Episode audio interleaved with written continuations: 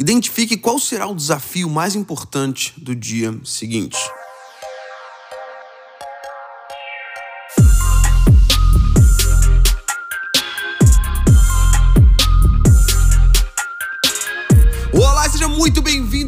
Episódio de Mindset. Eu sou Felipe Santos, líder, fundador do Kingdom Movement e o apresentador desse programa que está chegando ao quadragésimo primeiro episódio, senhoras e senhores.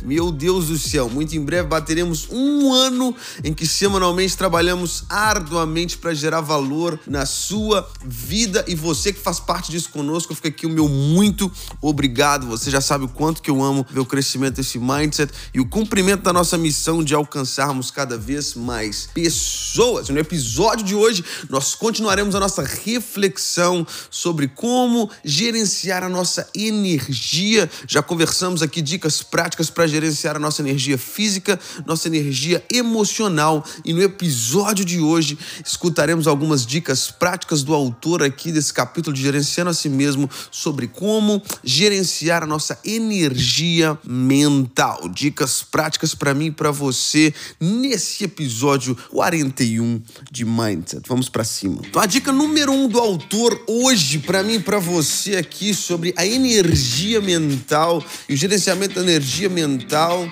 É, dica número um: quando estiver executando uma tarefa que exija alta concentração, fique longe do telefone e dos e-mails para reduzir as interrupções. Meus amigos, senhoras e senhores, o celular é uma benção sim ou não. Eu e você, nós não conseguimos hoje em dia viver plenamente sem o nosso telefone. Mas convenhamos, venhamos e convenhamos que também pode ser um instrumento de distração pesada, principalmente quando a gente precisa concentrar. Essas notificações que não param de aparecer e pulam aí de segundo em segundo geram uma distração tremenda. Eu lembro que eu já fui um usuário desses relógios eletrônicos também. No meu caso, era o Apple Watch da Apple. E um dos motivos que me fez assim abrir mão do Apple Watch hoje eu não tenho mais, não uso mais, é porque a cada mensagem o meu pulso vibrava. A cada mensagem no WhatsApp, a cada é, notificação no Instagram, a cada e-mail, isso me enlouquecia.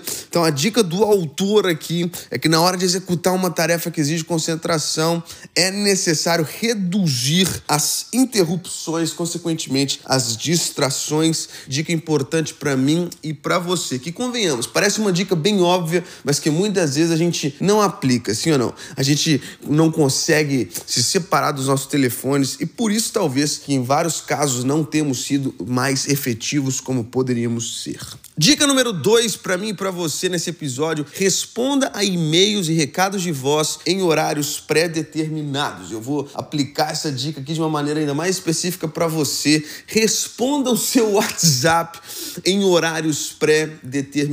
Isso aqui é algo que eu tenho feito e tem me ajudado demais. Ao invés de se colocar disponível o dia inteiro, porque eu não sei se você já reparou, mas o WhatsApp ele trouxe esse senso de urgência para a sociedade, sim ou não? Fulano te manda uma mensagem tenho expectativa que se você tiver online é para você responder naquele minuto e ai de você se não responder, isso pode gerar um problema. Então a dica aqui que o autor coloca relacionada a e-mails e recados de voz, eu também aplico para você em relação ao seu WhatsApp. Determine horários ao longo do dia. Eu acho muito interessante que eu já vi isso na vida dos meus amigos que me cercam. Santiago Toches, que é produtor desse Mindset, já conheceu o Sanzão, e ele na bio dele do WhatsApp WhatsApp, tá lá escrito: respondo mensagem às 10h30, 14h30, 17 e 18h30. Esses são os horários que ele responde mensagem. Se você mandar depois das 18h30, consequentemente, você só vai ser respondido na manhã seguinte e por aí vai. O contrário disso te coloca numa dependência. O dia inteiro você está ali respondendo e-mail, o dia inteiro você está respondendo pessoas,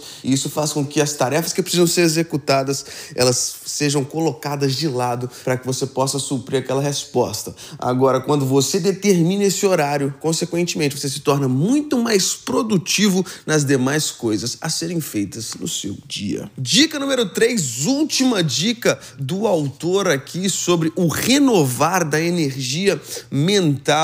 Dica número 3: todas as noites identifique qual será o desafio mais importante do dia seguinte. Transforme-o em sua primeira prioridade assim que chegar no trabalho. É comprovado que quando você já pensa na sua atividade do dia seguinte, mentalmente você já está se preparando para encará-la. Ainda mais quando você coloca ela no topo da sua prioridade, aquilo que você vai fazer primeiro quando você chegar no seu trabalho. Essa é uma dica muito boa, porque não sei se você sabe, mas eu e você nós temos meio que um estoque de força de vontade. Ou seja, colocar aquilo que é mais difícil no início do nosso dia, quando a gente está com energia renovada, quando a gente está ali, né, experimentando aquele café, a gente dá mais gás, a gente consegue executar aquilo que é mais difícil de uma maneira mais fácil do que se você colocar isso no final da sua lista, lá para o final do dia, quando você já está cansado, quando você já está estressado, isso aí não vai funcionar. Então, identifica o desafio. O que é a primeira coisa que eu tenho para fazer amanhã? Coloca no topo da lista, já chega no trabalho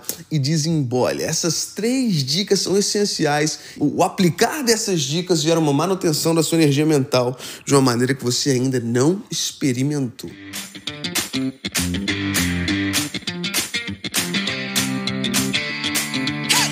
Legal, que Deus te abençoe poderosamente. Fica aqui então a minha reflexão para você nesse mindset. No episódio que vem a gente vai entender um pouquinho sobre energia espiritual e já vamos fechar essa parte do gerenciando a si mesmo, tá bom? Não se esqueça de se inscrever aqui nessa plataforma para que semana após semana você seja alertado a cada lançamento e também fique por dentro daquilo que a gente tem vivido como Kingdom Movement lá no nosso Instagram arroba KingdomMVT e no meu Instagram pessoal arroba Felipe Santos MR. Tá bom? Nos vemos na semana que vem. Deus te abençoe poderosamente. I'm out. Peace.